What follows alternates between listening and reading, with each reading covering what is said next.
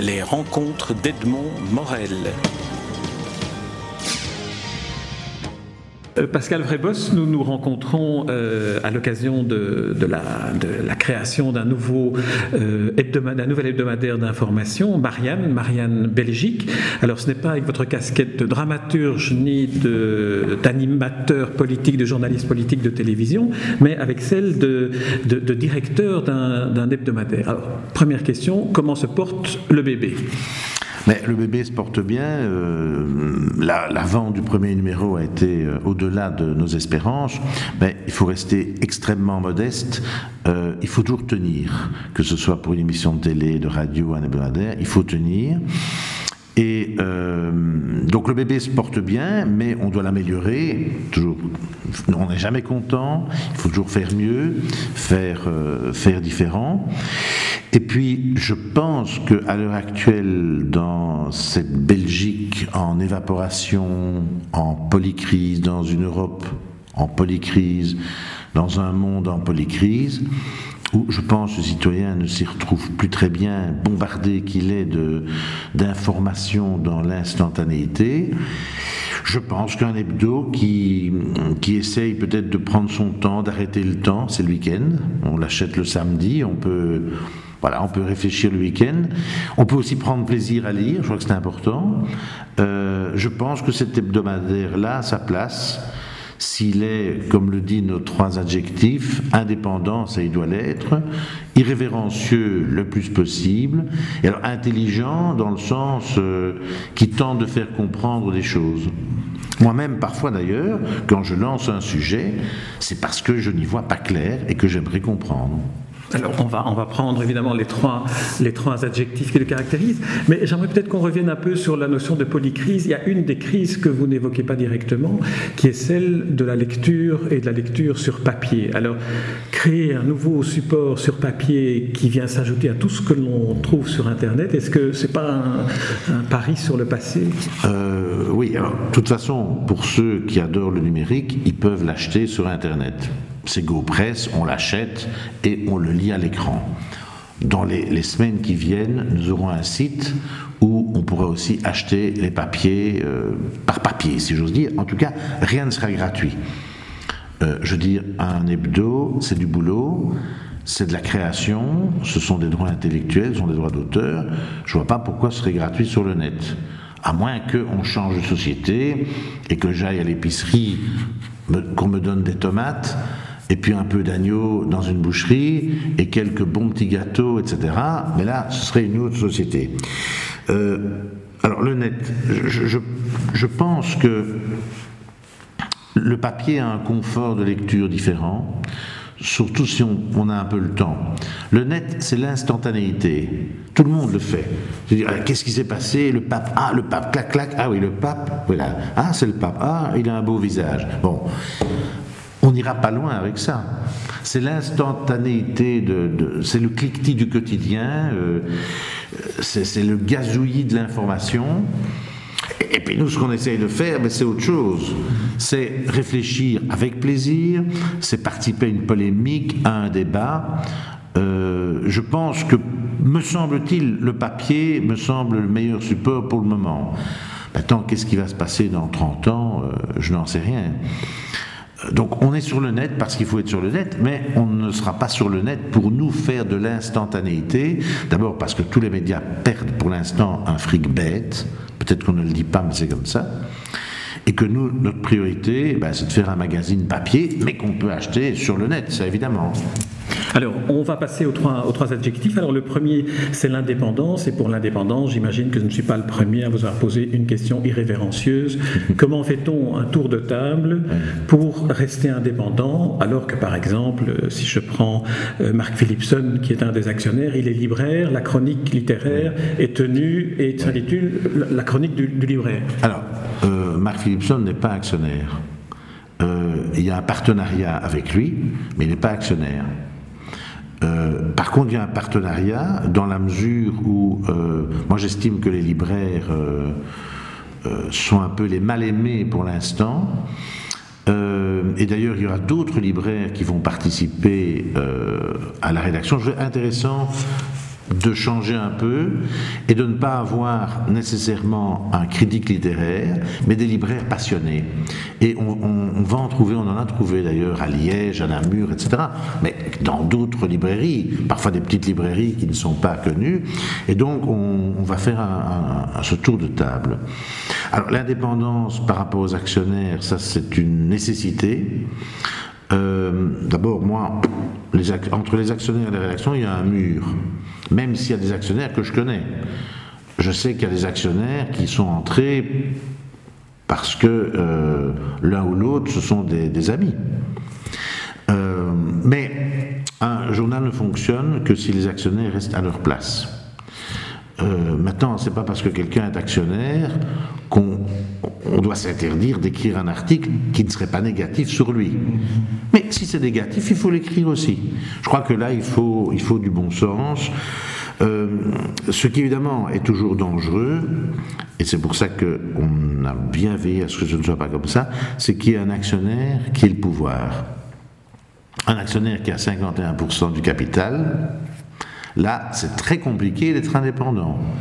Parce qu'il peut y avoir euh, des, sollicitations, des pressions. Ici, ce sont des actionnaires qui viennent d'horizons extrêmement différents, qui en général sont des gens qui ont réussi dans leur propre boulot. Euh, et personne ne voit. Des, gens, des actionnaires qui ont mis 25 000, 100 000, 200 000. Donc, je dis, personne n'a le pouvoir. Et moi, je suis à titre privé euh, ravi, par exemple, que quelqu'un comme euh, Limpoul soit dans l'actionnariat, parce que c'est un grand professionnel des magazines, que cette aventure intellectuelle le tentait, et que je pense qu'il va nous apporter, et qu'il nous a apporté déjà économiquement des choses intéressantes.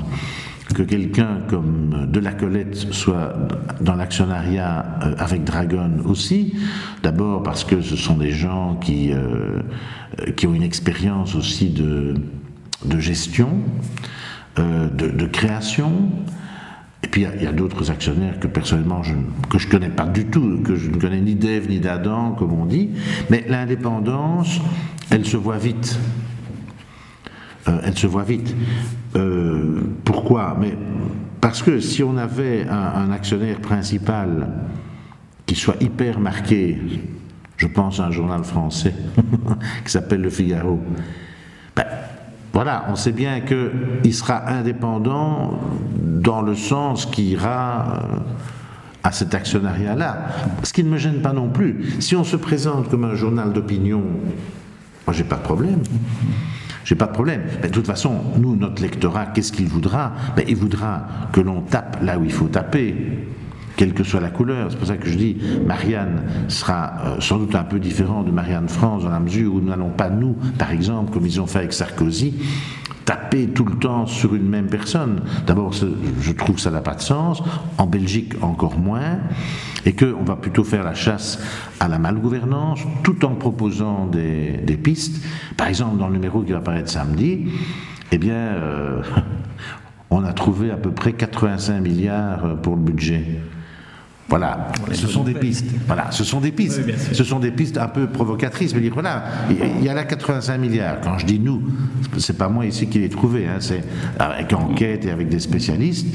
Euh, donc, Marianne sera aussi, j'ai envie de dire, un journal qui propose des pistes, qui propose des pistes à la réflexion.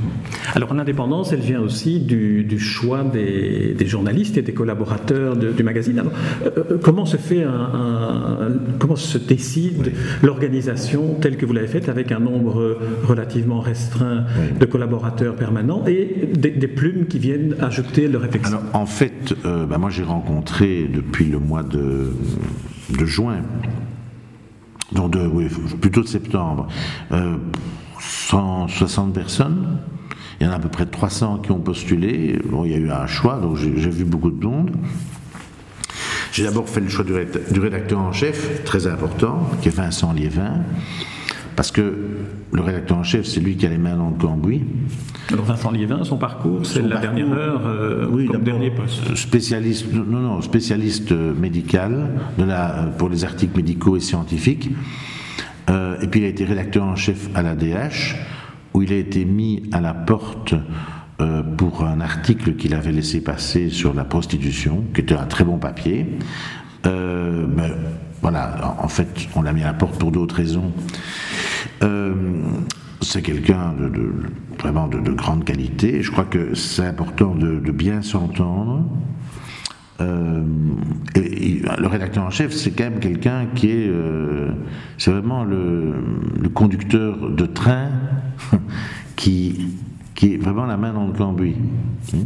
Alors, Bon, moi, mon rôle, évidemment, je suis, je suis aussi assez présent, mais c'est la gestion de l'équipe, ce sont les idées, et puis ce sont, surtout les décisions finales. Hein, qu'il faut quand même quelqu'un, moi j'aime bien écouter, j'écoute, je discute, et puis après, je tranche, et, même, voilà, il faut trancher. Et si on s'est trompé, ben on le reconnaît, on le reconnaît plus tard.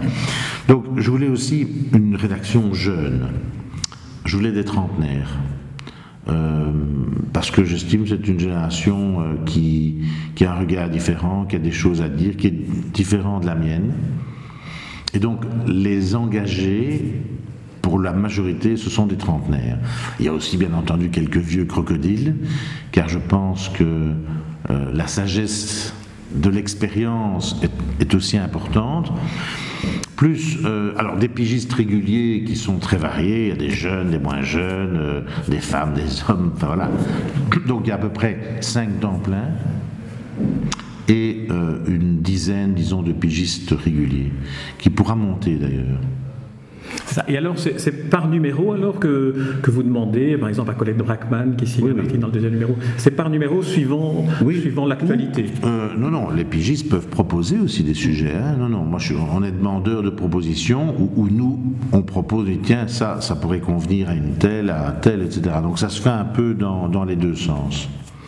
Alors, au niveau de, de, l'ancrage de, de, Marianne Belgique dans le Marianne France, il y, a, un premier point commun qui est, qui est historique, je dirais, c'est que lorsqu'il avait créé son premier Marianne, Jean Rosacan avait lancé une espèce de souscription publique, ce que vous avez fait aussi. Alors, c'est une initiative qui, euh, permet de relier le lecteur au journal. Oui, ça, c'est pas du tout moi. Hein. Moi, je, suis arrivé plus tard, on m'a demandé, donc, déjà rédaction, euh, euh, Élie Barnavi, donc qui est diplomate, philosophe, etc., c'est lui qui a eu l'idée première, parce qu'il est dans Marianne France. Et donc c'est lui qui en a parlé à Benoît et Bernard Rémiche, qui s'occupent d'organisation, d'exposition, etc. Et ils ont accroché, et Marianne France a accroché. Et donc c'est comme ça que ça s'est fait, parfois avec des ralentis, parce que monter une affaire pareille, ça ne se fait pas en une nuit. Euh, et alors, c'est vrai qu'ils ont créé les Amis de Marianne, qui moi me semble une très bonne idée, euh, parce que voilà, c'est le lecteur qui est proche, c'est le lecteur qui pourra participer à des manifestations que nous, pas moi, hein, et que nous allons organiser. Euh, et j'ai voulu que au moins deux fois par an, il y ait une réunion des Amis de Marianne face à la rédaction, et qu'on écoute ces lecteurs avec leur leurs critiques, euh, leurs éloges éventuellement, mais voilà, surtout avoir un retour un retour voilà, de, gens qui lisent, qui s'adressent à Marianne, et je pense que ce genre de dialogue est très instructif pour tout le monde. Les retours, on en a déjà dans les deux premiers numéros, ou euh, quelques signatures comme Pierre Mertens, euh, Vincent Engel ou d'autres dans d'autres, dans d'autres cercles, euh, finalement se penchent sur le berceau de Marianne et, disent leur réaction. Oui, oui, et d'ailleurs on, publie, on publie à la fois les, choses positives et, et, aussi les choses négatives, parce que le, euh, le but de Marianne, c'est quand même d'être un espace de, débat et de polémique. Et donc, euh, moi, j'ai aucune peine à, publier. C'est même pas un droit de réponse ici. C'est voilà un article qui paraît n'est pas d'accord, on a envie, eh bien voilà, on essaie, on, essaie que la polémique ou le débat puisse s'installer dans le journal. Marianne France, par exemple, va parfois plus loin, puisque parfois le directeur de la rédaction fait un article qui s'oppose à un journaliste. Euh, moi, je trouve ça intéressant à certains moments. il ne faut pas non plus que ce soit systématiquement comme ça, mais je crois que dans une rédaction, il peut y avoir euh, des, moments où il y a des, des points de vue complètement différents. Pour terminer cet entretien, j'aimerais qu'on évoque euh, un autre aspect qui est plus relié à, l'intelligence cette fois-ci, puisqu'on a parlé d'indépendance, d'irrévérence et d'intelligence.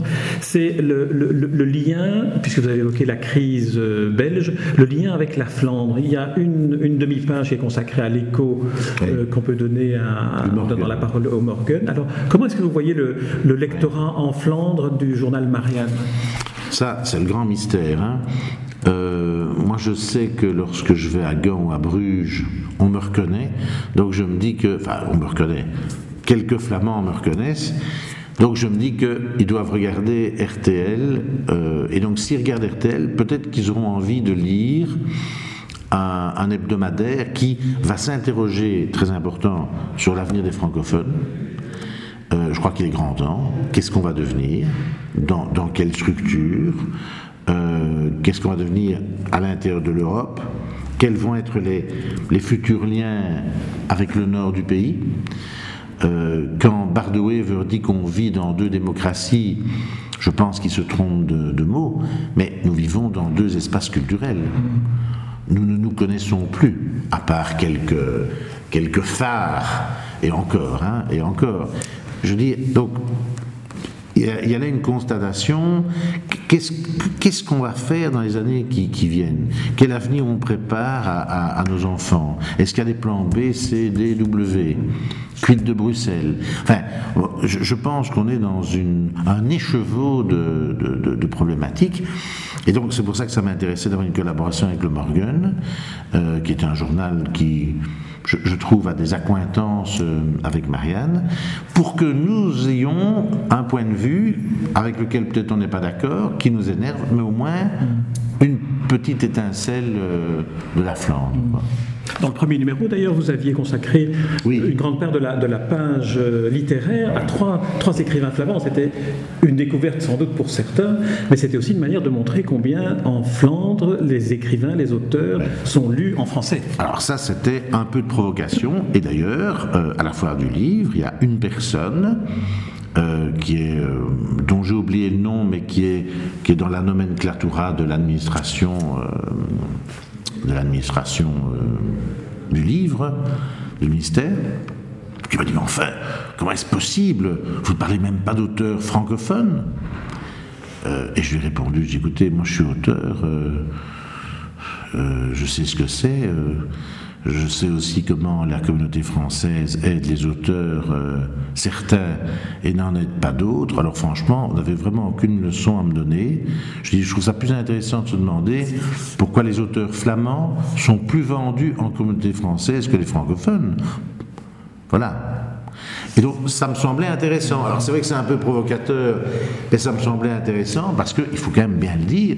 et, moi, je le dis avec un peu de un peu de tristesse dans la voix, même si je ne suis pas du tout euh, chauvin ou francophone nationaliste. Mais c'est que les néerlandophones ont une créativité pour l'instant, qui est d'ailleurs reconnue en France. Regardez à Avignon, ces dernières années, qui est-ce qu'on a invité? Des Flamands. Hein le, succès du livre Congo, euh, paru chez Actes Sud en français, est aussi phénoménal qu'en néerlandais. Donc il y, a des questions à, il y a des questions à se poser, c'est qu'on a essayé modestement de, de, faire, euh, même si je pense quand même que Marianne. Euh, euh, même si Marianne, d'un point de vue culture, ne va pas faire de la recension comme on peut avoir ailleurs, on va faire autre chose, mais on va devoir mettre l'accent sur des, euh, choses euh, qui font la création chez nous, soit en, les mettant en exergue, soit en, soit en les critiquant.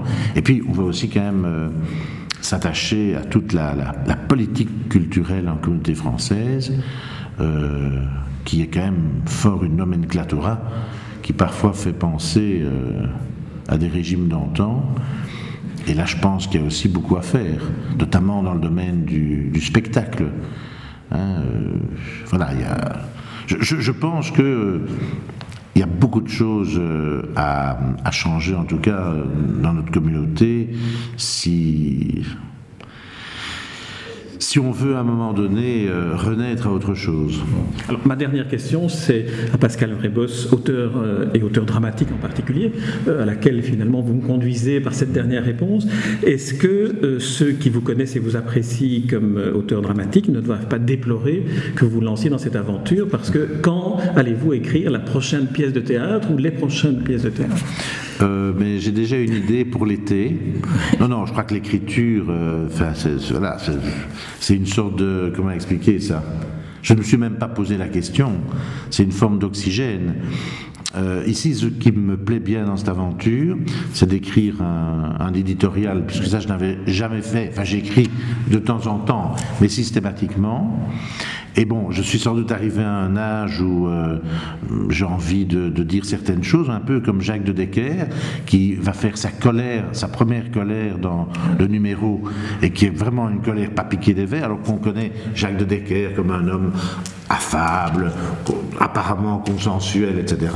Et eh ben là, voilà, il va piquer une colère toutes les trois semaines dans Marianne.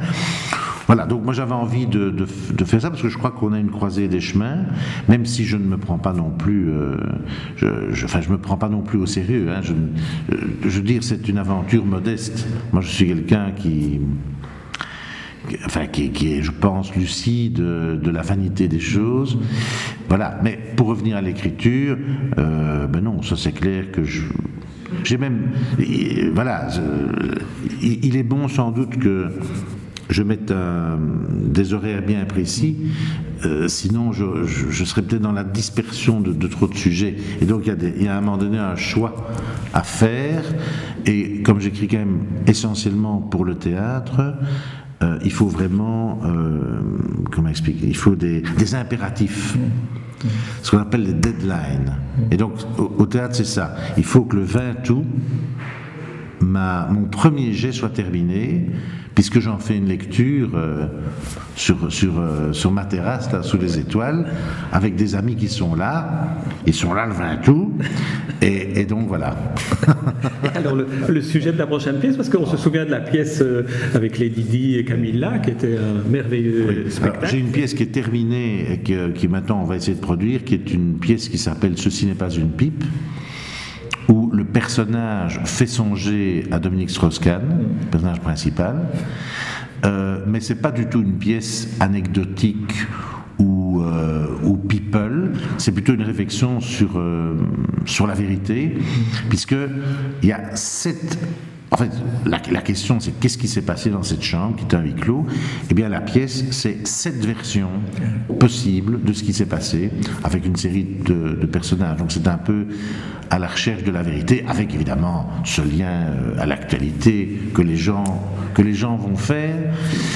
Euh, et alors, j'ai aussi une, autre pièce qui est une sorte de monologue. Euh, euh, qui n'est pas du tout un monologue tragique sur, euh, sur le viol, euh, qui va être présenté au théâtre de Poche lors des, du théâtre populaire, le festival du théâtre populaire que Jean-Claude Idé a organisé avec Onfray. Michel Onfray. Oui. Et, et puis euh, voilà, et puis moi j'ai déjà une idée pour ah. l'été, mais bon, voilà. Donc, voilà pour l'instant, voilà. pour l'instant, je suis vraiment, euh, comme dit ma femme, je la trompe avec Marianne. Très bien, eh bien merci Pascal Vrébos. Et puis euh, comme à tous les jeunes papas, on suggère et on propose, on invite toujours à ce que l'enfant soit en, bonne santé et grandisse bien et reste impertinent, indépendant et irrévérencieux, ce qu'on ne peut que lui souhaiter. Merci Pascal. Merci.